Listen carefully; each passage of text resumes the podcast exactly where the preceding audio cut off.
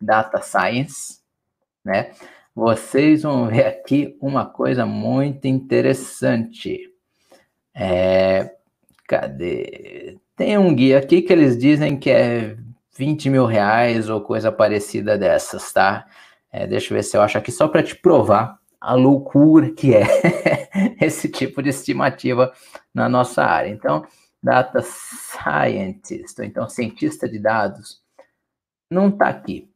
Mas enfim, confia em mim. Esse pessoal disse é 15, 20 mil reais. Mas como você pode ver, quando você procura aqui Glassdoor, salário data scientist, é, tá falhando de novo, pessoal? Tá falhando de novo? Me diz aí. Que o, o Juliano disse aqui que tá falhando. Se tiver falhando, eu vou do computador, tá? Por enquanto eu vou continuar. Enquanto ninguém disser mais que tá falhando, é, eu vou continuando aqui. Então, o que acontece? Eu confio mais no Glassdoor, porque é, tira o letreiro, Mário. Eu tinha esquecido de novo, né? Aliás, eu vou tirar o microfone também. Vou fazer com o do, do microfone do computador mesmo, porque esse aqui eu sei que não falha. Então, beleza, tá? Deixa eu tirar aqui o banner também. Hoje eu tô meio confuso, vocês estão percebendo, né? Mas vai funcionar, vai dar tudo certo. É, legal. Agora eu vou com, com o som do computador mesmo, porque aí, enfim, esse aqui acho que está prestes a morrer. Então vamos lá. O que acontece? Eu confio mais nos salários do Glassdoor, por quê? Porque são informados por pessoas que estão no mercado, tá?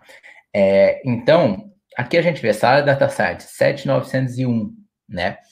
Eu diria assim, aqui está misturado senior, júnior, está misturado é, tudo que todos os níveis, né? Apesar que você vê que tem uma distribuição aqui. Eu diria que se eu tivesse que dar uma estimativa mais próximo da realidade, eu iria pelo Glassdoor em vez de ir por consultoria, por, sei lá, alguém que vende curso, porque tem um tempo atrás o pessoal estava prometendo 15 mil reais se fizesse o curso.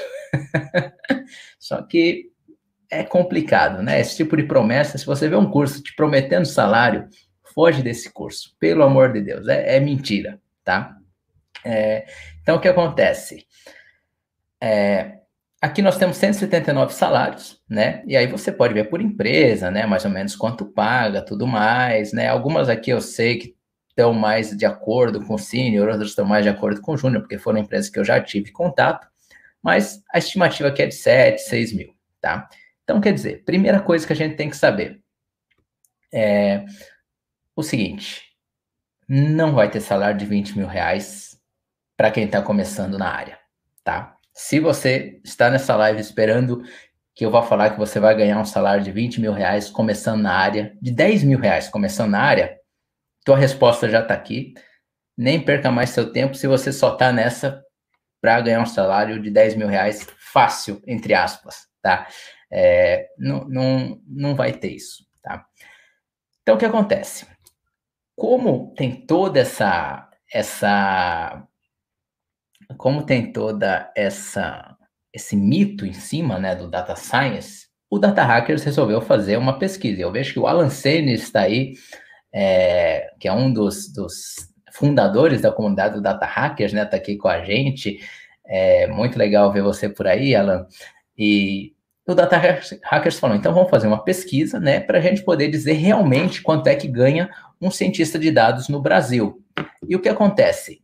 É, 1.700 pessoas responderam essa pesquisa. Não é só sobre isso que a pesquisa fala, mas eu diria o seguinte: essa é uma fonte que é, essa é uma fonte muito confiável, porque o pessoal não está tentando te vender curso do Data Hackers, o pessoal não está interessado em inflar salário. É, não, é realmente para a gente ver qual é a realidade do mercado, entendeu? Porque eu acho que é muito pior você criar expectativa na pessoa de que ela vai ganhar um baita salário e depois chega na hora, não é verdade, a pessoa se frustra e tudo mais. Até porque eu não acho, eu, eu entrei no, no machine learning sim, porque eu achei que era uma área que eu ia ganhar melhor do que algumas outras opções. Claro que eu entrei. Um monte de gente entra nessa área porque é atraído pelo, pelos altos salários.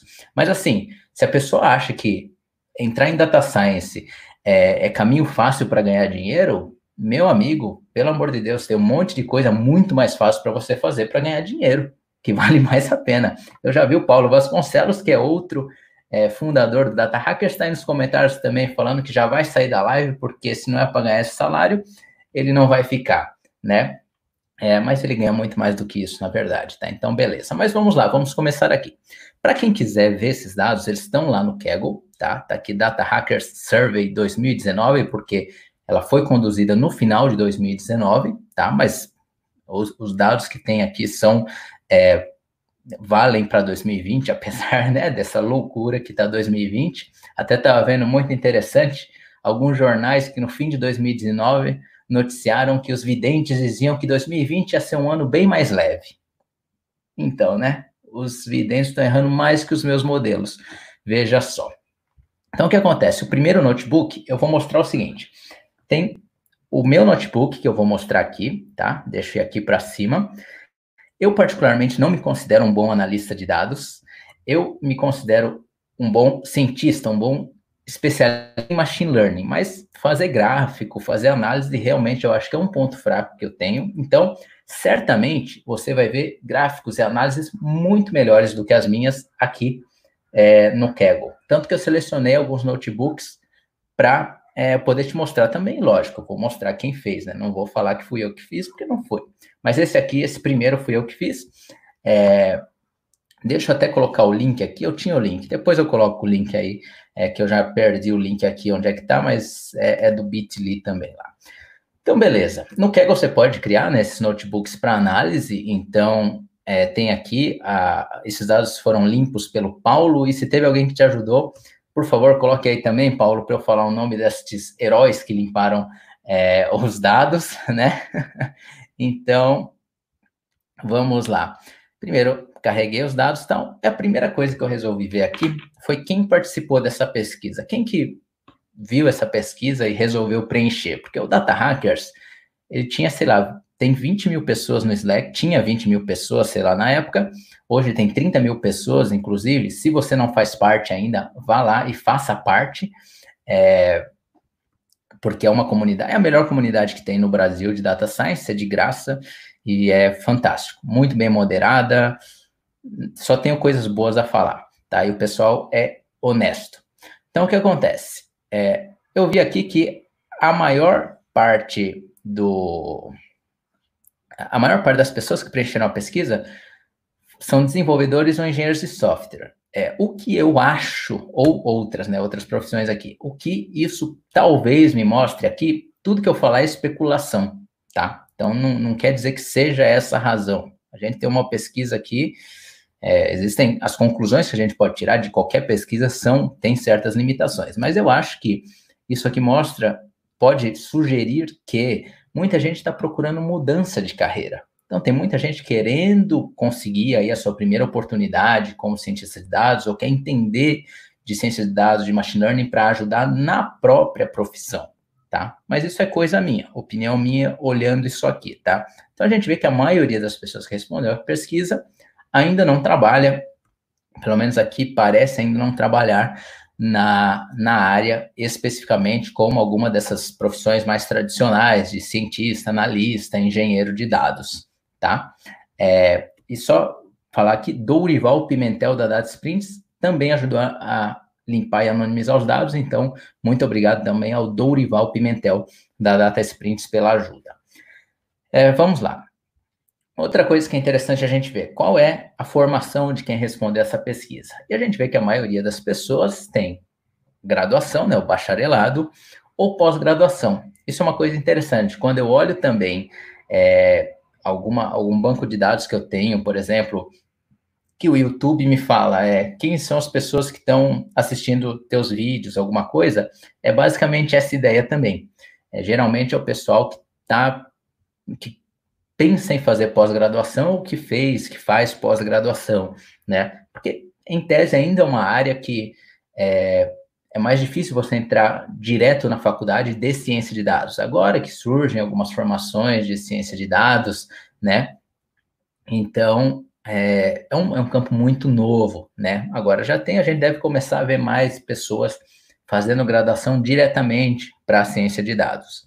Mas, logicamente, a gente tem bastante gente do mestrado, é, estudantes, né, considerando isso como carreira, é, doutores, lógico, tudo começou, os requisitos antigamente eram muito, né, em cima de doutorado, e tem aqui 34, provavelmente a minha resposta aqui, que não tem a graduação formal, e alguém preferiu não informar, né, tá bom. Inclusive, não vou nem fazer uma piadinha que eu pensei quando eu vi esses dados a primeira vez, mas vamos lá. É, então, qual é a situação? A maioria das pessoas é empregado CLT, né? Aqui acho que teve uma troquinha de letras, é que é o que eu vejo realmente. Tem mais gente que assiste o vídeo sobre entrevista é, de data science até o fim, vamos dizer, do que o pessoal que assiste o vídeo sobre freelancer de data science. Então, realmente, a ideia parece que das pessoas é querer é, trabalhar numa empresa como cientista de dados, que é um caminho perfeitamente bom. Eu acho que a maior parte das oportunidades deve estar realmente nas empresas, mas temos aqui os alancenes, os empreendedores ou empregados. É, é, ou empregador, acho que deveria estar aqui, né? Que são os CNPJs, são os milionários aí, né, da nossa área, como o Alan Sene. Então, nós temos aqui 234, temos estagiários, esse número também imagino que vai crescer bastante, estudantes, desempregados, tal. Então, nós temos uma mistura de tudo. Claro, nem todas essas pessoas trabalham, como você viu, na área de data science ainda, mas é, é, é eu diria assim, é uma distribuição comum nesse tipo de pesquisa é, esses números que a gente está vendo, tá? E aí você fala, Mário, você ainda não fez nenhum gráfico. Normalmente eu prefiro olhar número, tá? Inclusive, um gráfico que não poderia faltar é qual é a linguagem de programação mais usada. E claro, claro, quem está aqui, né, no topo? Python. Nosso querido Python. É, 459 pessoas diz que é a linguagem que mais disseram que é a linguagem que eles mais usam.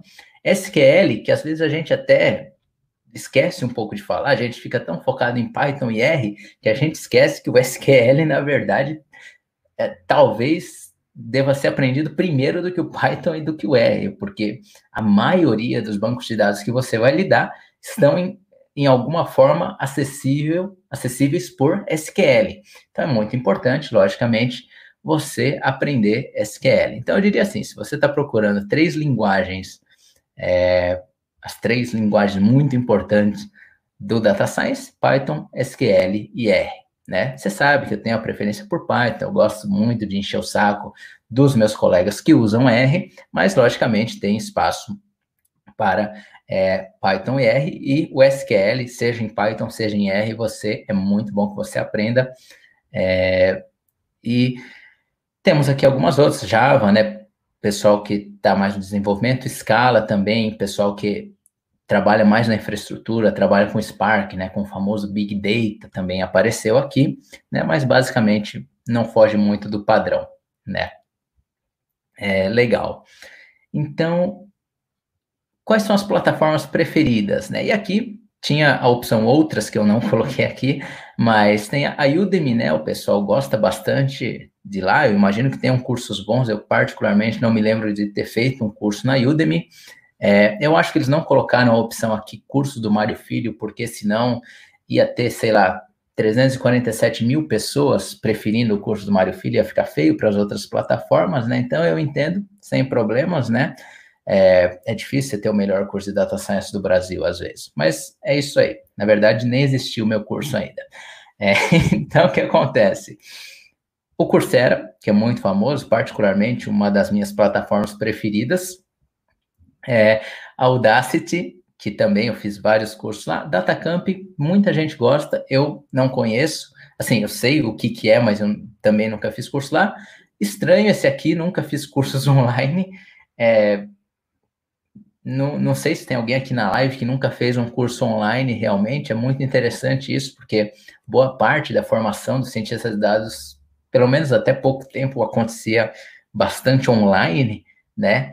Então, é interessante que essa opção tenha tantas, tantas respostas, e tem a Alura, que são também dos nossos colegas, é o Kaggle Learn, que é uma plataforma de cursos dentro do Kaggle, acredito que gratuita, o IDX, que também é, é mais na linha de Coursera e Udacity, e o DataQuest, que eu já ouvi falar, mas eu não me lembro. Tá? Então, é, beleza. O que acontece? Os salários aqui, eles estavam é, anonimizados, né? Então, você não respondia exatamente o teu salário. Você colocava lá de mil a dois mil, é, de dois mil a três mil e tal, e eu resolvi, então, transformar isso para número, né? É, inclusive, esses dados aqui estavam mascarados. Por quê? Porque nós estamos numa pandemia, então até os dados precisam estar mascarados, é lei. Então, claro que não é por causa disso, né? Mas eu já estou cheio das piadinhas. Vamos lá. Então, coloquei aqui, de mil a dois mil, eu transformei para 1.500, de 2.000 a 3.000 para 2.500 e assim foi. Tentei achar ali o ponto médio dos salários até os 25 mil, tá? E aí, aí chegou uma parte que eu fiz é, que eu fiquei muito chateado com esse resultado, que foi o seguinte, eu fiz o, o salário médio por linguagem de programação e isso, assim, feriu meu coração quando eu vi que o pessoal que programa em Python, aqui na média, está ganhando menos que o pessoal que programa em R. Como é que pode isso, mercado? É, apesar de mais gente programar em Python, o R está ganhando no salário, né? Mas tudo bem, a gente vai mudar isso, né? A gente perde a batalha, mas não perde a guerra. Então, aqui você vê mais ou menos uma distribuição, mas eu acho que isso aqui está muito mais relacionado ao tipo, à profissão da pessoa. É, então, por exemplo, o SAS Stata, apesar de ele não ter tanta gente ali na hum, respondendo que usa, mas provavelmente por ser um software específico, é, são menos pessoas que têm é, conhecimento específico sobre o SAS e o Stata e que acaba valorizando mais. É igual um consultor SAP, né, que é um ERP, um consultor de uma linguagem chamada ADVPL, que é a linguagem aqui da, da TOTUS, do, do, do sistema da TOTUS. Então, são pessoas que trabalham com linguagens muito específicas e acabam tendo uma alta demanda, né? É, então, por isso, acho que sobe aqui. Também tem muito desenvolvedor em Java, né? Scala é uma linguagem mais complicada do que Python, pelo menos para mim, então faz sentido também ter, ter um salário maior, mas é aquele negócio. Aqui só tem as médias, não tem as, os intervalos de confiança, né? Então, pode ser que, que também os intervalos estejam ali parecidos, né? Eu não sei. Mas fica aí. Eu achei estranho esse C, C++, mais C Sharp aqui tá tão baixo. É, mas, enfim, é, esse foi o resultado. O que acontece? Aqui começam o seguinte: qual é o salário, salário numérico, né? Aquela transformação que eu fiz para cada uma das profissões listadas na pesquisa. Então, é, nós temos o analista de marketing aqui com uma média de salário de 3.100 e nós temos o nosso querido cientista de dados com 6,766. Então, quer dizer, parece que não é 15 mil, né? parece que é um pouco menos do que 15 mil. É, e claro, aqui está júnior, está sênior, a gente já vai ver uma quebra maior da distribuição é, de como de como, como esses salários né, variam com outras características. Né? Agora, apesar do Alan Senna estava aí dizendo que, né, queria ganhar um salário maior tal, veja só quem é que ganha o maior salário segundo a pesquisa. O engenheiro de dados, é o Alan Senna mesmo que tem o, salário alto. Então, 850 e faz sentido. Porque eu acho que a maior parte do trabalho que a gente tem hoje em data science é, o, é do engenheiro. Eu sempre falo, é melhor ter mais engenheiro do que cientista numa equipe, porque precisa ter essa infraestrutura. O cientista de dados não vai ser tão produtivo se ele não tiver uma boa equipe de engenheiros trabalhando junto, tá? É, então faz todo sentido. Aqui o engenheiro de machine learning, para quem não sabe, é que, que pelo menos eu entendo por engenheiro de machine learning, é a pessoa que cuida dos modelos de machine learning em produção, da infraestrutura que serve esses modelos, tá? Tem gente que chama engenheiro de machine learning também, quem faz a modelagem, mas o que eu normalmente vejo é a pessoa que vai cuidar, monitorar esse modelo quando ele estiver em produção, tá? Vai cuidar da infraestrutura, vai fazê-lo rodar rápido, vai garantir que as features estejam entrando corretamente, vai garantir que o modelo esteja funcionando bem em produção, tá? É legal. E é legal ver as discussões que estão acontecendo aqui no, nos comentários, porque, como eu falei, isso aqui é uma pesquisa e também é o que eu estou olhando aqui, estou Estou tentando entender desses dados, né? Então, certamente tem muita discussão e muita análise para a gente fazer ainda para tirar qualquer conclusão, tá? É legal. E aqui eu fiz um gráfico, porque precisa ter um gráfico, né? Certamente não vai dar para ler aqui embaixo nada, e também eu acho que é muito mais interessante olhar aqueles números do que esse gráfico, mas aí tem as barrinhas e tudo mais. Se você depois quiser dar uma olhada nesse gráfico, você vai ter o link aqui do notebook. Agora, aqui eu selecionei apenas as pessoas que disseram ser cientista de dados e eu coloquei a distribuição do salário. Deixa eu ver se eu consigo dar um zoom aqui. Olha só que maravilha. Um zoom. Então, o que acontece? Essa linha preta vertical é o salário médio e essa linha verde é a mediana, tá? Então, nós temos a distribuição de salários, nós temos a média em preto e a mediana em verde. É, como você vê, realmente gráficos não são a minha, minha maior, minha melhor habilidade, né? E aqui você vê que nós temos uma concentração é, de salários até mais ou menos, sei lá, 7 mil, 8 mil reais aqui, né? A maioria, a média está aqui é, nos 7, 6 mil e pouco, né? Que a gente falou 6,700. A mediana está aqui nos 5 mil, mas isso é porque eu coloquei lá os valores, né? O ponto médio, então deve estar por esses lados, mas você vê que realmente é, a maioria das pessoas, pelo menos nesse momento, não vai chegar ganhando um salário de 10 mil reais. Por quê? É muita vaga júnior, é, mesmo sênior, é, a pessoa precisa ser bem sênior para conseguir justificar uma, um salário de, de 10 mil.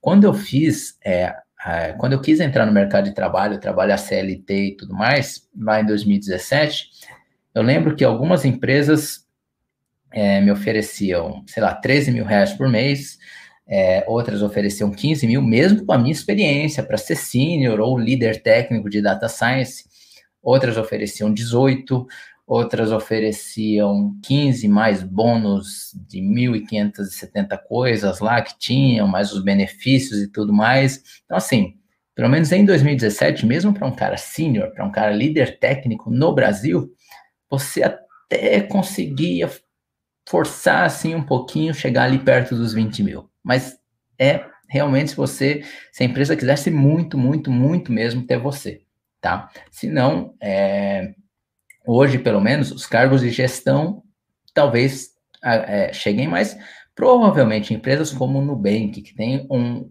uma, um departamento de data science muito mais maduro, muito mais desenvolvido, já está muito mais claro o valor que esse departamento traz para a empresa, provavelmente sim, lá é, cheguem a salários mais altos para os cientistas de dados sênior, tá? Mas é o único caso que eu já ouvi falar, tá? Se tiver alguém que trabalhou lá ou conhece realmente como é que funciona lá, pode comentar aí no, no chat, mas eu diria assim, em termos de mercado em geral, é isso aqui que você vai encontrar.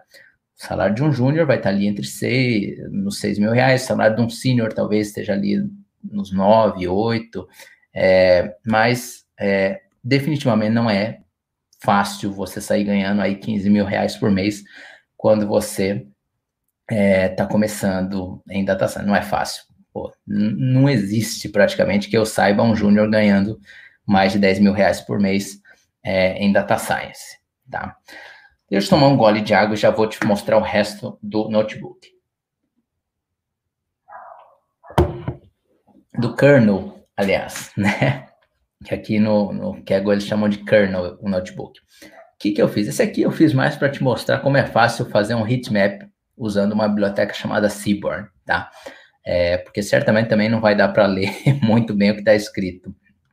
Então, o que acontece?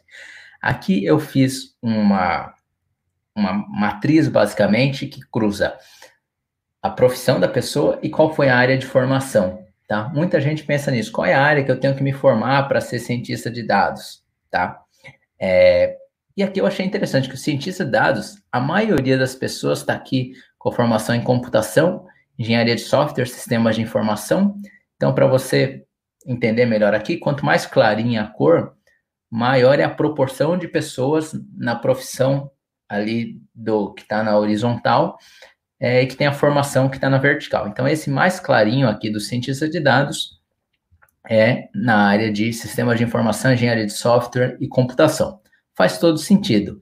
Mas uma coisa que eu achei interessante é que, apesar da cor aqui não estar tá muito favorável é, para a gente ver a diferença, mas essa área de estatística matemática e matemática computacional também, logicamente, é, traz bastante gente para ciência de dados.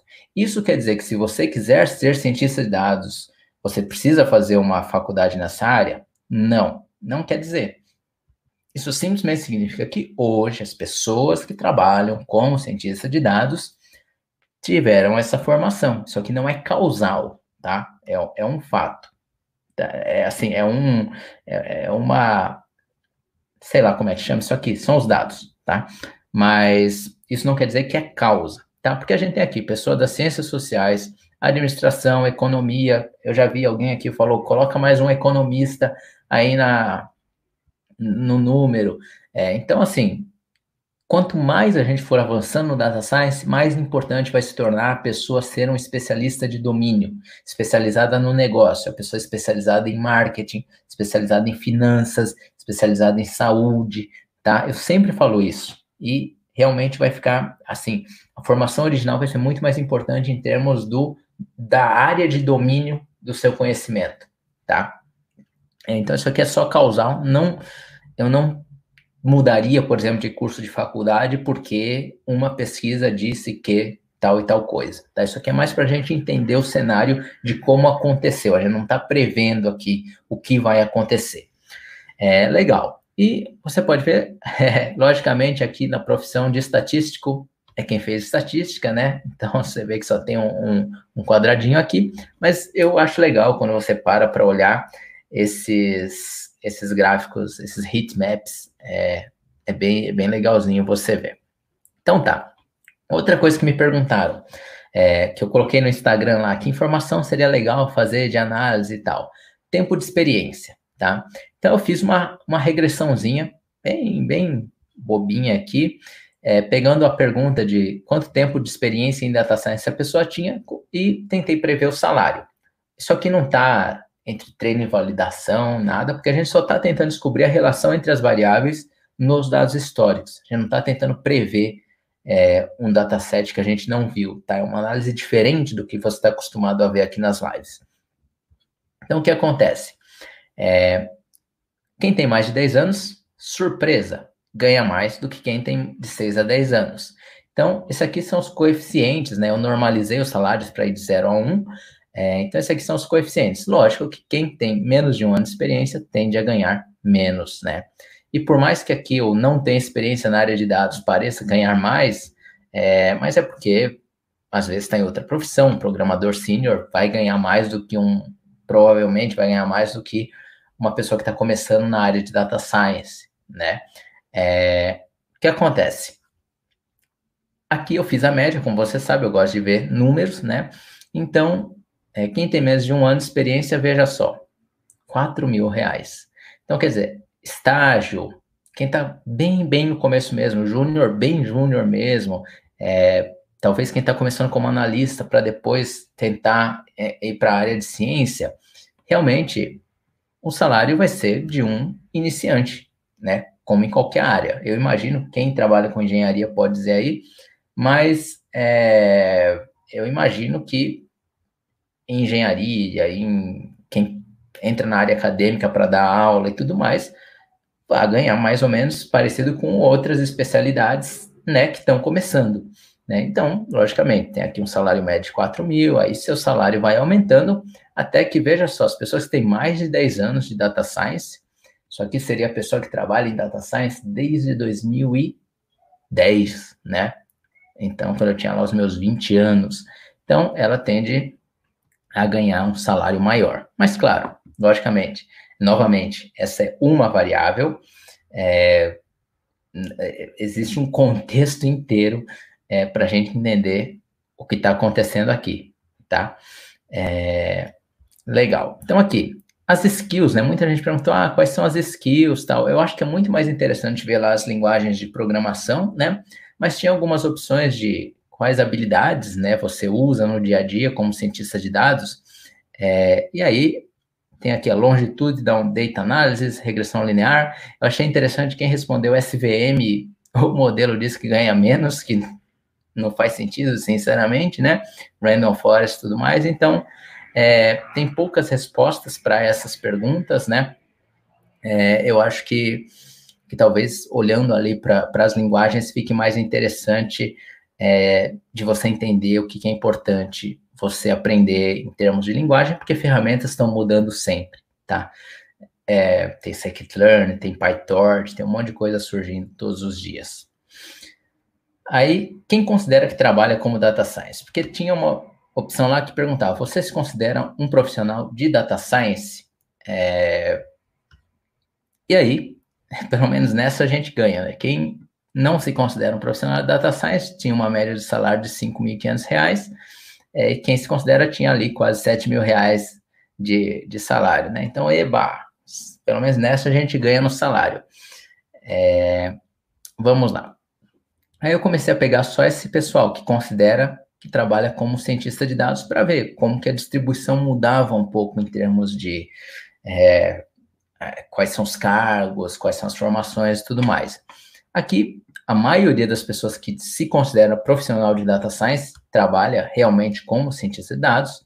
Tem os analistas de dados, engenheiro de dados, é, mas é interessante que você vê que o data science ele é tão amplo que é, ele não fica a pessoa não precisa ser cientista de dados para usar data science. A pessoa pode ter outras profissões e usar as ferramentas de data science, as ferramentas de machine learning, para melhorar as coisas ali do, do trabalho que ela está fazendo. Né? Então você vê é, engenheiro, economista, analista de marketing. Marketing é uma área que está cada vez mais usando data science, é, que também se consideram parte desse mercado, tá? E quem assim, eu não sei definir quem é parte do mercado de data science, quem não é, tá? Então é interessante ver como que, como que as pessoas enxergam o trabalho, se faz parte ou não do data science, tá?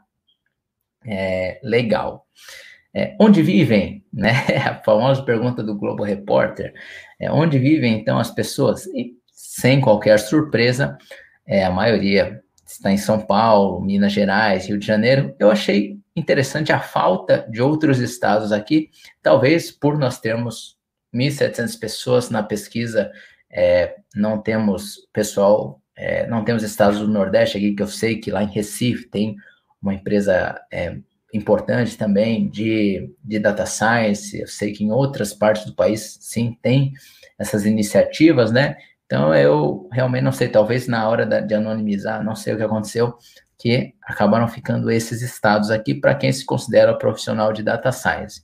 Mas eu acho que, de qualquer maneira, quando eu olho também lá as distribuições de quem acompanha o meu conteúdo, geralmente tende a ser, é, o foco tende a ser bastante no Sudeste, né? Tem um foco bastante ali em Goiás, na área do Distrito Federal, tem um foco bem grande também no Sul, no Nordeste, né? Só o Norte que acaba é, talvez tendo menos, menos pessoas, o Centro-Oeste eu não me lembro bem, mas eu diria que, que segue mesmo, assim, eu diria, a, a distribuição da população, né, é, desses grandes centros, tá?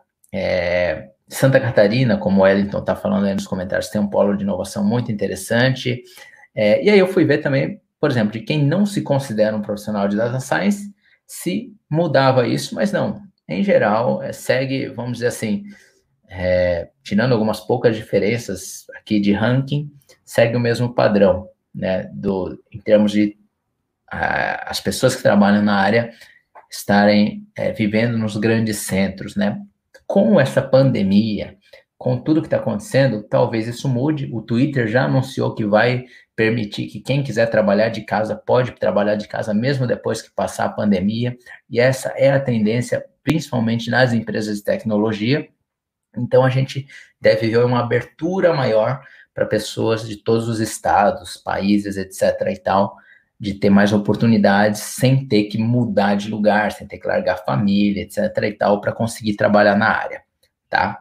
É, e como disse o Wellington, São Paulo e Minas Gerais, o custo de vida é alto. Realmente é, é mais complicado aqui, é, mas isso já é outra discussão. Outra coisa que me perguntaram, é, qual é a faixa etária?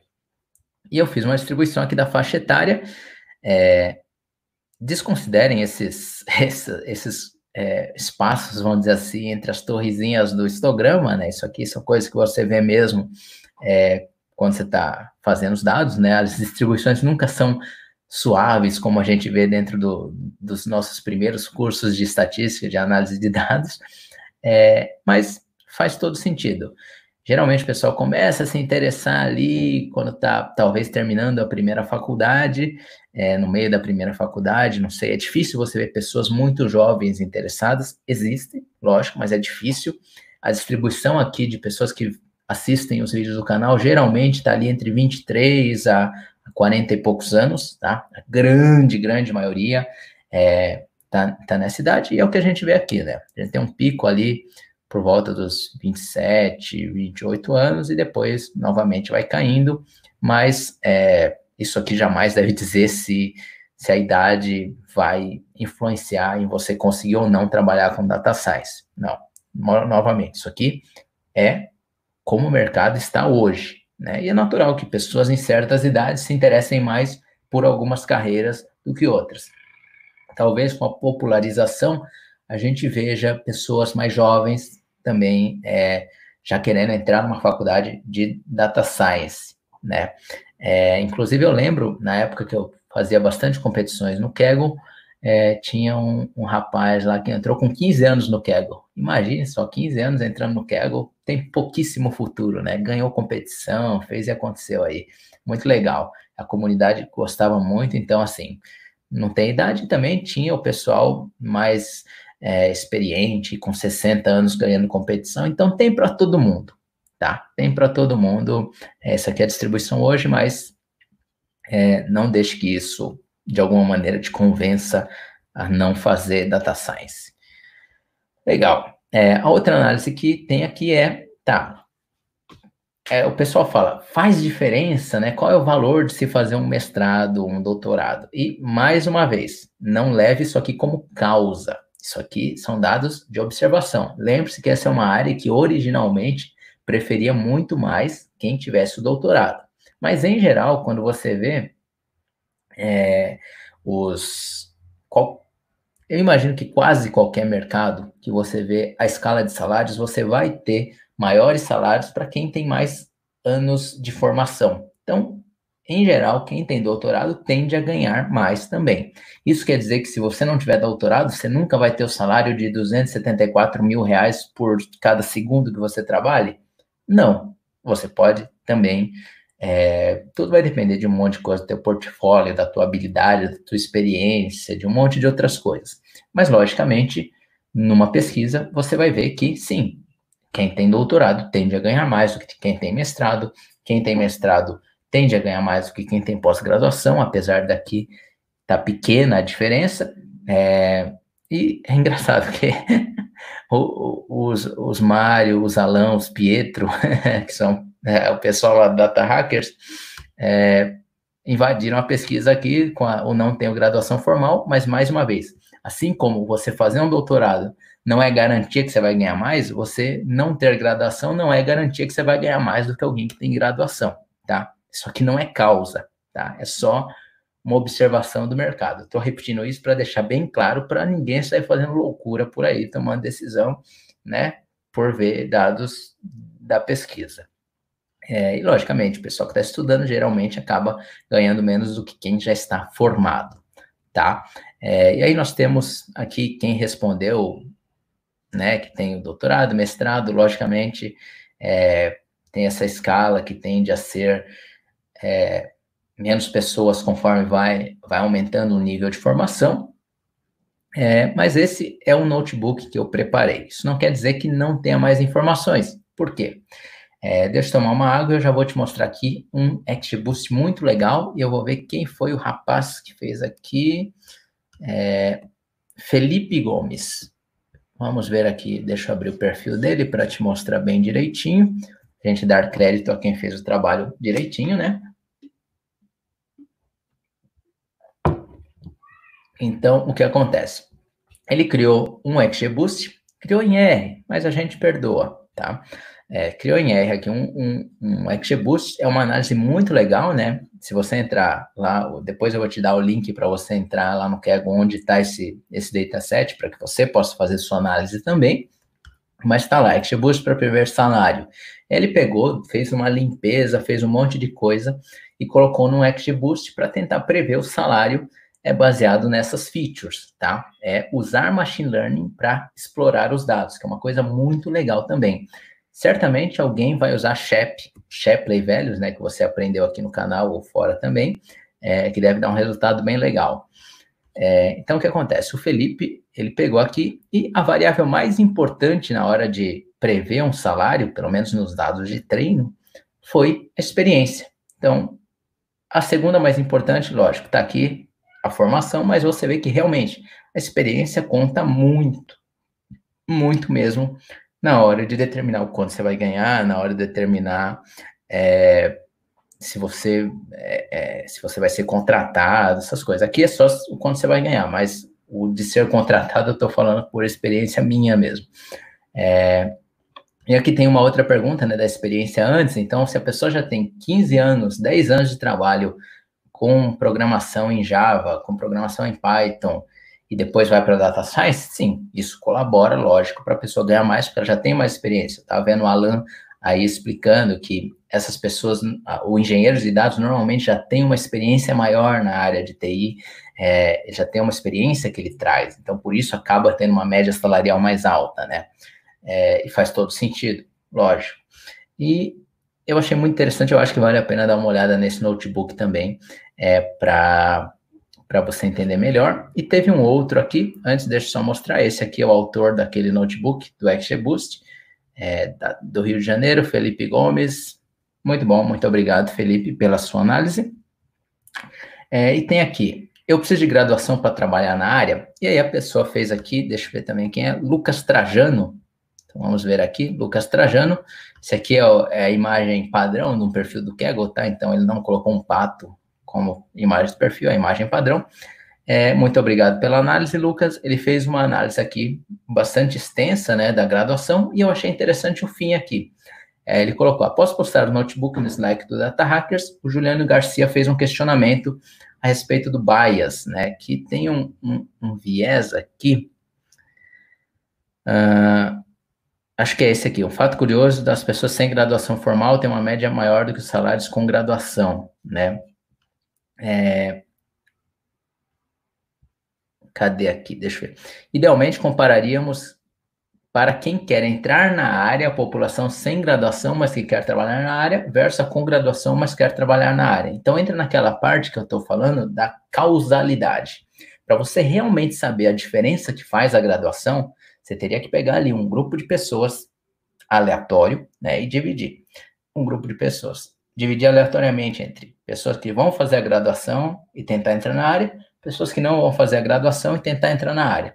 E aí você começa a determinar uma possível causalidade entre a graduação, né, controlando todas as outras centenas de variáveis, para você saber se isso faz a diferença, né? Mas com uma pesquisa observacional, vamos dizer, eu acho que é esse o nome desse tipo de pesquisa, é, a gente não conseguiria determinar isso tá? É, basicamente, essa é a ideia. Deixa eu te mostrar aqui. Eu criei um linkzinho, deixa eu colocar aqui. É, esse aqui é o link do notebook, tá? bit.ly barra Mário tracinho live 26 barra Kaggle. Deixa eu ver se eu consigo colar aqui. Espera aí que eu tenho que esconder isso aqui para conseguir copiar é, e mostrar de novo aqui. Então, Ó, oh, Juliano está aqui. Muito boa sua observação, Juliano. É muito interessante, realmente. É bom. Isso que eu gosto do Kaggle. Quando eu falo que o Kaggle é uma plataforma para você aprender, é por isso. As pessoas, e o Slack do Data Hackers também é por isso. As pessoas se ajudam, né? Você vai lá para aprender, você olha um, um, um notebook, você fala, pô, fiz essa análise, aí alguém vai falar, pô, mas você precisava considerar isso aqui e tal, e aí você vai aprendendo. Isso vale muito. Então, o meu notebook está aqui, tá? E você entrando nesse notebook que eu estava mostrando, é, você consegue acessar os dados, você entra lá na página do Kaggle. Eu acho muito legal. Faça análise, tá? compartilhe no Data Hackers, compartilhe nas redes sociais, no LinkedIn, no Instagram e tal, porque mais legal do que uma pessoa ficar olhando os dados é um monte de gente com perspectivas, com interesses diferentes, fazer as análises. Tem um monte aqui, ó. É, eu preciso de graduação, é, cientistas de dados ganham 22 mil, é, tenho aqui também vendo se é, homens ganham mais do que as mulheres, né? Que é uma coisa que eu não tenho visto tanto em data science, talvez porque seja uma área mais nova, mas pelos gráficos que eu vi aqui, talvez nós tenhamos esse problema também na nossa área. É, então, é muito interessante. Os dados estão aqui para todo mundo ter acesso, para todo mundo poder fazer um monte de coisa muito louca é, e fazer as análises aqui. Eu vou ver se tem mais alguma pergunta. Hoje uma live bem, bem leve, né? Bem, assim, mais exploratória, né? Vocês veem que realmente eu faço machine learning bem melhor do que eu faço análise exploratória. É, mas se tiver alguma pergunta aí, diga aí, enquanto eu tomo um gole de água. E muito obrigado às 208 pessoas que estão, pelo menos pelo YouTube, acompanhando aqui, é, pelo YouTube ou pelo Facebook, eu não sei se ele soma aqui a live. Deixa eu ver aqui. Se tem alguma pergunta. Boa noite, José Walter. É... Legal. Aqui, a Gabriela falando, não vejo tanta diferença salarial na área entre homem e mulher. Realmente, talvez seja uma coisa que a gente esteja conseguindo já começar sem esses, esse viés que a gente vê em outras áreas, né? Isso é bem interessante. É, quanto você ganhava quando começou? Olha, eu nunca tive um salário assim específico, determinado, CLT, porque eu comecei como freelancer, né? Eu acho, inclusive, que freelancer é uma avenida para quem quer começar. Não comece, lógico, pegando projetos extremamente complexos, mas assim, coisas pequenas, scrapping, modelinho para ajudar o pessoal que está estudando, alguma coisa assim é interessante. É, mas sempre variou muito com o dólar. Eu não, não saberia te dizer exatamente é, quanto que eu ganhava, porque foi mais uma, uma coisa de ir ganhando cada vez mais como freelancer, né? Você começa a ganhar lá 100 reais num primeiro trabalho, e depois você vai conseguindo clientes e tudo mais, e aumentando, mas eu não tive, assim, um salário específico quando comecei. É, rola um desconto do, no curso para a galera do canal? Não tem como. Isso não tem como, porque o curso, é, ele você ganha muito mais valor do que realmente você paga nele. O que você aprende ali é top. É, então, descontos estão fora de cogitação. é isso aí. Outro patamar. Muito obrigado, Flávio, é, pelo elogio. É, como você encara a mudança diária na pesquisa? Eu acho fantástico. É, eu acho muito importante a gente ter várias perspectivas diferentes vindo para a data science, vários especialistas de áreas específicas vindo para a data science. Eu sonho, entre aspas, com o momento em que fazer um modelo de machine learning, fazer data science vai ser tão simples quanto fazer uma planilha de Excel, tá? Claro, você vai precisar do cientista de dados especialista em machine learning, especialista em data science, para revisar, para ter certeza que a validação, que está tudo feito certinho, mas eu quero muito ver praticamente todo mundo conseguindo ter acesso a uma ferramenta que consiga fazer uns protótipos de data science, consiga ter algum valor inicial ali com data science, né? Então, acho fantástico ter, ter mais pessoas. Caio, rola indicação de vagas para quem fizer o curso? Indicação de vagas eu não faço, mas normalmente quem faz o curso, faz um projeto, eu posto nas redes sociais, posto no LinkedIn, no Instagram, dou um monte de visibilidade, porque para mim só da pessoa fazer um projeto já é para se comemorar. Então eu gosto mesmo de incentivar isso. E como diz o Alan Sene, já está muito barato o curso do Mário Filho, curso de qualidade de um mestre no assunto, né? Legal. É, para quem quer migrar de área, vale a pena MBA ou mestrado para incluir nos anos de experiência? Eu não fiz, então eu não sei te dizer, mas talvez alguém que fez lá no Slack possa te dizer. O que eu vou te falar sempre é: trabalhe no portfólio, fazendo MBA, mestrado, o que quer que seja, faça um portfólio, trabalhe em criar soluções para o teu portfólio, tá? É, legal. Pessoal, eu, é, eu, dessa vez, a live eu acho que já a gente já cobriu aqui, né? Uma live mais curtinha do que o normal. Agradeço muito a presença de todo mundo. Tem aqui o Wellington falando, nem chegamos no ápice, o Mário querendo acabar com o emprego do cientista de dados. Que nada. Eu acho que quanto mais gente tiver acesso ao cientista de dados, mais pessoas vão, é, mais gente tiver acesso ao data science, mais pessoas vão precisar de cientista de dados. É só você pensar. O fato da gente ter Excel, de ter software, em geral, só aumentou a demanda por programadores. Então, eu sei que você deve estar fazendo uma brincadeira aqui, mas assim, eu acho que só tem a aumentar a demanda é, por cientista de dados, conforme for passando o tempo, tá? É, legal. Para finalizar, curso de datascience.com é esse que o pessoal está dando desconto, outros falando que está barato, outros falando que vale muito a pena, aí veja lá na página é, o curso de Data Science, onde eu te mostro da ideia, eu deploy como é que eu faço um projeto exatamente igual eu faço nos projetos que eu trabalho. É, e o mais importante é que você consiga fazer um projeto seguindo essas instruções. Seja o mesmo projeto do curso, que é um recomendador de vídeos no YouTube, ou que você use isso para fazer algum projeto que seja do seu interesse, tá? Essa é a ideia. Projetos valem mais do que certificados, lembre-se disso, mas tem certificado lá também, tá? Legal, pessoal. É, Alan, Alan vai ter um curso de Data Lakes, então fiquem de olho aí. Em termos de engenharia de dados, o Alan é top, vale muito a pena dar uma olhada lá. O link do curso é esse, curso de datascience.com. Não acreditei quando eu registrei esse domínio que ele ainda estava disponível, então é muito legal. Vai rolar mentoria? Gabriela, eu postei uma mentoria lá.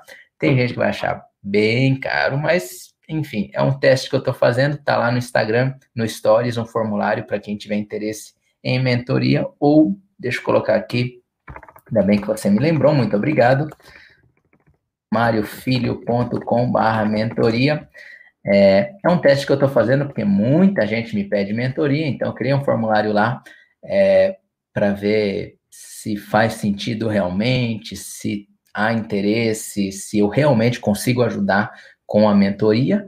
É, tem todo um processo que eu faço antes de começar uma mentoria. Então, dê uma olhada lá quem tiver interesse nisso.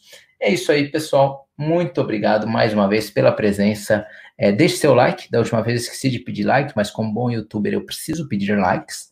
É, deixe seu like aí. E até quarta-feira que vem. Eu espero que com menos problemas no microfone de 10 reais ou se chegar algum outro microfone novo, eu tirar o escorpião do bolso e comprar um novo. É isso aí, pessoal. Muito obrigado pela presença de todos e até quarta-feira que vem. Um abraço.